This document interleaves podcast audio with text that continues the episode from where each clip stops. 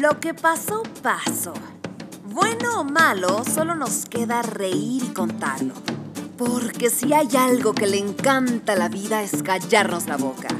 ¿O qué opinas? Príncipe de la inocencia, amo de la ingenuidad, nuestro anfitrión, Leonardo Green. ¡Comenzamos!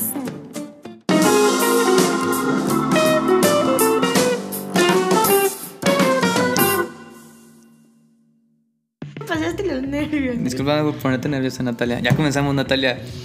Ay, disculpas. Sean bienvenidos, sean bienvenidos. Tengo el gusto de decirles que en este penúltimo capítulo tengo de invitada a mi mejor amiga, mi confidente, la que me enseñó a hacer eso con la botella de agua. ¿Cómo, cómo dijiste que se llamaba? Gravity. Un gravity con, el- con la botella de agua.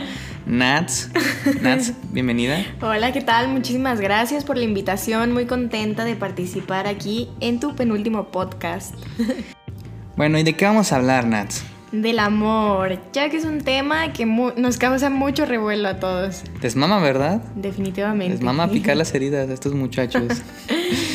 bueno, te voy a explicar la dinámica, Nats. Seleccioné seis preguntas que me han estado llegando a los correos, pues respecto al amor. Y lo que vamos a hacer es lo siguiente: la dinámica funciona así. Tú me lees una pregunta, yo te la contesto, y si tienes algo que aportar, le aportas, y así sucesivamente. Yo te leo una pregunta, tú la contestas, si tengo algo que aportar, lo aporto. Si no, pues me quedo calladito. ¿Cómo ves, Nats? ¿Estás lista? ¿Comenzamos? ¿You ready? Correcto, estoy listísima. a ver, comenzamos con la primera pregunta. ¿Crees que está bien no buscar y dejar que todo fluya? Estoy soltera y me gustaría tener pareja. Mm, pues no, creo que está muy pendejo, Nats, porque, mira, ahí te va. A ver. Si tú no buscas y dejas que todo fluya, pues no va a pasar nada, o sea, todo se va a quedar estancado, las cosas no van a cambiar. Ahora, creo que hay una gran diferencia entre buscar tranquilamente y buscar de manera desesperada. Por ejemplo, si un día este, tienes que salir, no sé, a- al cine y la función es a las 6 de la tarde y de repente dices, ok, ya me voy, ¿y las llaves? Y estás como todo desesperado buscando tus llaves, no están en la cocina, desmadras la cocina, no están en tu cuarto, desmadras tu cuarto, Este, desmadras toda tu casa y las pinches llaves estaban en la mesita de al lado. Pues ya te diste cuenta que estabas buscando desesperadamente hiciste un cagadero por algo tan simple como unas llaves, ¿no? Y viceversa, si de repente dices, ¿y mis llaves? Ok, eh, no están en el cuarto, ah, no están en la cocina. Ah, ok, ok, ok, están aquí en la mesita y tú tranquilamente las tomas. Pienso que es exactamente lo mismo, ¿no? Cuando tú buscas a alguien, este, eh, más bien cuando tú quieres tener una relación y estás soltero, es bueno buscar, pero no es bueno buscar desesperadamente, sino si llega, ahí estaba, excelente. Vas tú tranquilo y lo tomas. Sí, también opino que eso es lo importante, como no, no estar desesperado en, pues, en estar buscando una pareja cuando realmente, o sea, es estar, no estar por estar, ¿sabes?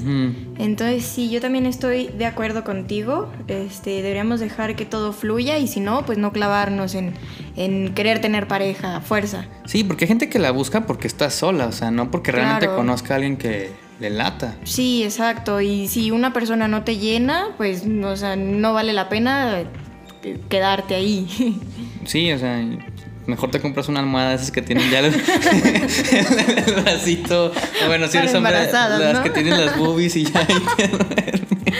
claro. a ver. Ahora, ahora me toca a mí, ¿verdad? Claro. Ok, segunda pregunta. Hay una chica que me gusta, pero la última vez que salimos me dijo que no estaba bien emocionalmente. ¿Qué debería hacer? Bueno, amigo, pues la verdad es que la respuesta está en que deberías de buscar otra mujer. Porque yo, por ejemplo, bueno, una como mujer, eh, generalmente pone eso como pretexto cuando realmente no quieres tener una relación, que andas por la vida y no buscas una estabilidad. Entonces yo pienso que más que porque no esté bien emocionalmente, puede que sea un pretexto para no salir contigo, para abrirte, por así decir. así Ábrete. somos, así somos de canijas. Como la historia del cartero.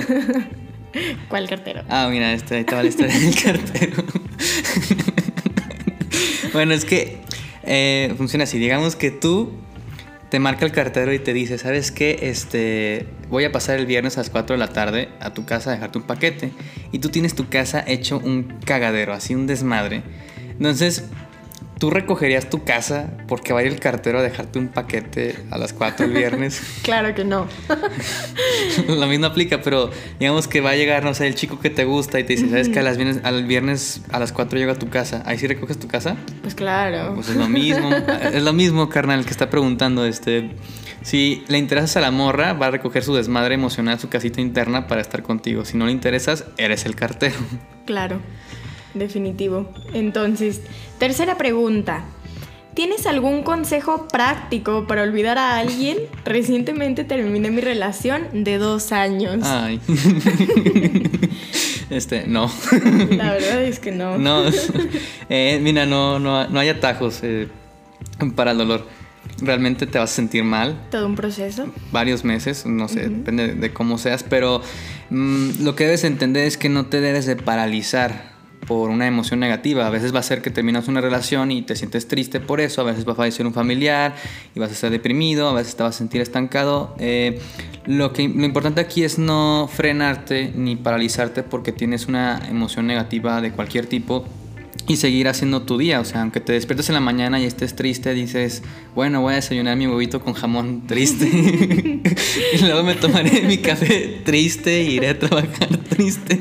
Y así eventualmente hasta que llegue un punto en el que ya te vuelvas más fuerte que esta tristeza y empiezas a normalizar y superar el sentimiento. Y pues bueno, si quieres un consejo práctico, para no debértela, algo que yo aconsejo es que eh, la mejor manera de superar una tragedia en tu vida es expandiendo tu realidad. Entonces, busca aprender una nueva disciplina o, abrir tu mundo un poco más, ¿no? Expandirte, ir a nuevos horizontes. Sí, definitivamente. Yo también pienso que todo es cuestión de, de actitud.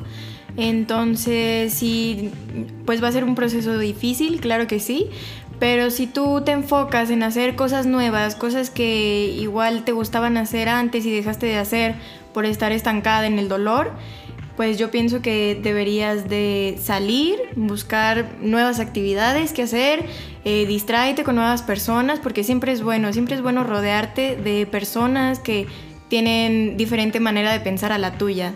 Y en una de esas hasta conoces a alguien. Exacto. Que te vuelve loco, ¿no? Por cómo piensa. Que esté loca y digas tú, ay, yo no pienso así de loco. Sí. Embárrame tantito. a ver, Nats, ahí te va. ¿Cómo sé cuando es el momento correcto para besar a alguien por primera vez? Ya he salido varias veces con una chava y aún no he encontrado el momento adecuado. Culo. Paréntesis, grandote, culo. no hay más. Pues sí, definitivamente creo que no hay momento correcto. Creo que tienes que agarrar al toro por los cuernos y decir, hoy, hoy es, hoy es el día. Porque realmente si todo se trata de tu seguridad también como chavo. Tú tienes que llegar con la chava porque si te ve inseguro, imagínate, quieres llegar con alguien y no es como que te vas a arrimar y, oye, te voy a besar. pues no. O si lo haces, pues seguramente te va a ir mal, ¿no? sí, exacto. Va a ser como de. ¿Qué? No, a ver, no, espérame. Ni, ni la avisas, ¿no? Sí, no, no se avisa, se hace. Exacto, diste en el blanco, no tengo nada que aportar. No es cuando ya es el momento adecuado, es cuando te vas a animar y te vas a quitarlo culo. Correcto. Entonces, siguiente pregunta. ¿Cómo puedo saber si le gusto a una persona? Hace dos meses conocí a un niño que me parece súper interesante y lindo. Hablo todo el tiempo con él y me gustaría saber si se siente de la misma manera. Híjole, pues yo creo que uno sabe, ¿no? Claro, es como se intuye, ¿no? Sí, sí, o sea, desde que te contesta los mensajitos rápido, te, busca, trata de sacarte temas de conversación. Los detalles. Pero bueno, amiga, si de plano así, a pesar de que, no sé, no te da como esas señales tan claras, creo que la mejor manera no me pegues nats.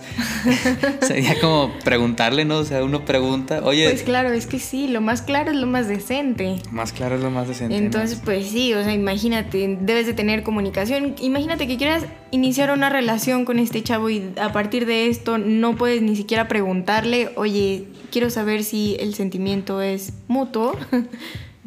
No, y aparte está, está, está bien loco, Nats, porque imagínate que si inicia una relación y esté batallando como preguntarle, para preguntarle eso, de rato va a ser una, una arpía, Natalia, una rencorosa, porque ahí le va a estar almacenando Ay, todo de. No dobló la servilleta cuando fuimos al restaurante. Le gritó a la persona cuando nos estábamos estacionando. Si le empieza a guardar su lista, va a llegar un punto en el que va a explotar. Claro, Siempre- comunicación desde un inicio. Siempre directo, ¿verdad, Nats? Sí, sin rodeos. Hecho y derecho. Vamos con la última pregunta, Nats. La última, la, última y pregunta. nos vamos. ¿Hasta qué punto es bueno reconciliarse en una relación? Llevo tres años con mi novio, pero últimamente peleamos seguido y a los dos días hacemos como si nada pasara. A ver, Nats, ilumínanos con tu experiencia. Bueno, pues creo que sí es un tema delicado. Saber hasta qué punto es bueno ya alejarse, ¿no? De una relación. Saber diferenciar cuando de verdad algo ya, ya no tiene arreglo. Porque muchas veces peleamos y pueden ser por cosas estúpidas realmente. Hasta porque te molesta porque pasa la mosca y ya estás ahí peleando con tu novio y haces un drama súper innecesario. O a veces ni Y- siquiera es tu novio, ¿no? O sea, a veces fue en el trabajo o algo y Y como y tu novio es como la persona a la que se supone que le tienes más confianza, con la que más convives, pues vas y descargas todo con el novio, ¿no? Entonces, yo digo que sí deberías de considerar mucho, ponerte a reflexionar eh, si realmente su relación todavía tiene más que dar, pero ser muy sincera contigo sobre todo, porque muchas veces nos engañamos, pensamos como de, bueno, este, quizás mañana eh, ya me pidió perdón, mañana ya va a cambiar, todo como si nada, y sigue siendo lo mismo y lo mismo, lo mismo, entonces cuando hablas de un problema con tu pareja, se supone que son para que ya no pasen más cosas, para que eso ya no se vuelva a repetir. Entonces, si es algo que se sigue repitiendo, pues amiga, Diste en, el, diste en el clavo, ¿eh? Porque, ¿sabes qué? Yo, yo pienso que no hay un límite en el que discutes con alguien. O sea, no creo que haya un problema en el que tengas como una discusión con, con tu pareja y digas, ah, ya tuve 20 discusiones, esto está mal, ya tengo que terminar. Claro. Creo, que, creo que lo importante más bien es lo, es lo que se discute, ¿no? Si, por ejemplo, te está discutiendo lo mismo de la vez pasada, de no sé, ¿sabes qué? Dejaste la tapa del baño levantada. Por poner un ejemplo, ¿no? Sí. Y bueno, o este güey la sigue dejando levantada, o esta morra, a pesar de que ya pasaron seis meses de la última vez que lo volvió, que la dejó levantada, le sigue reclamando como ajá. de eso. O sea, si siguen como peleándose por las mismas cosas que ya dialogaron, que ya intentaron arreglar y siguen y siguen y siguen. En ese ciclo vicioso, yo creo que ahí ya llega un punto en el que ves de decir, ¿sabes qué? Pues no estamos yendo a ningún lado y realmente estamos estancados. Pero si por el contrario, Exacto. tienen discusiones como más de Constructivas. Sí, constructivas, de que sabes que me molesta esta cosa y luego ya lo arreglan. Y luego después me molesta tal cosa y luego lo arreglan. O sabes que podríamos hacer mejor esto y lo arreglan. Pues es normal, ¿no? Porque como tal una relación se va asentando, va tomando raíces, va echando fuerzas y, y necesita Claro. tener una base sólida. Y para eso pues hay que demoler un par de, de cosillas de uno y del otro para poder convivir juntos.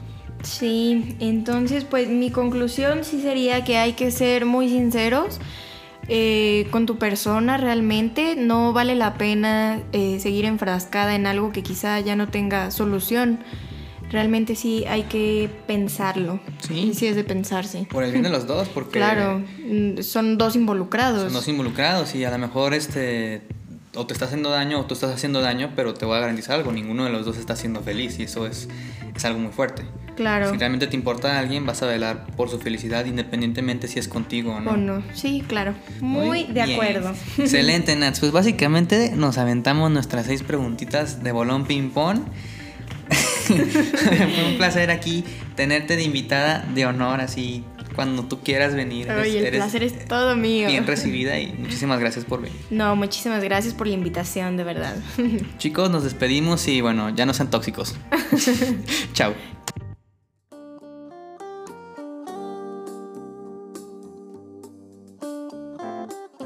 Es todo por hoy.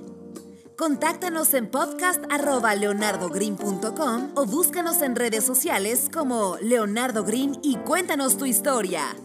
¡Hasta la próxima!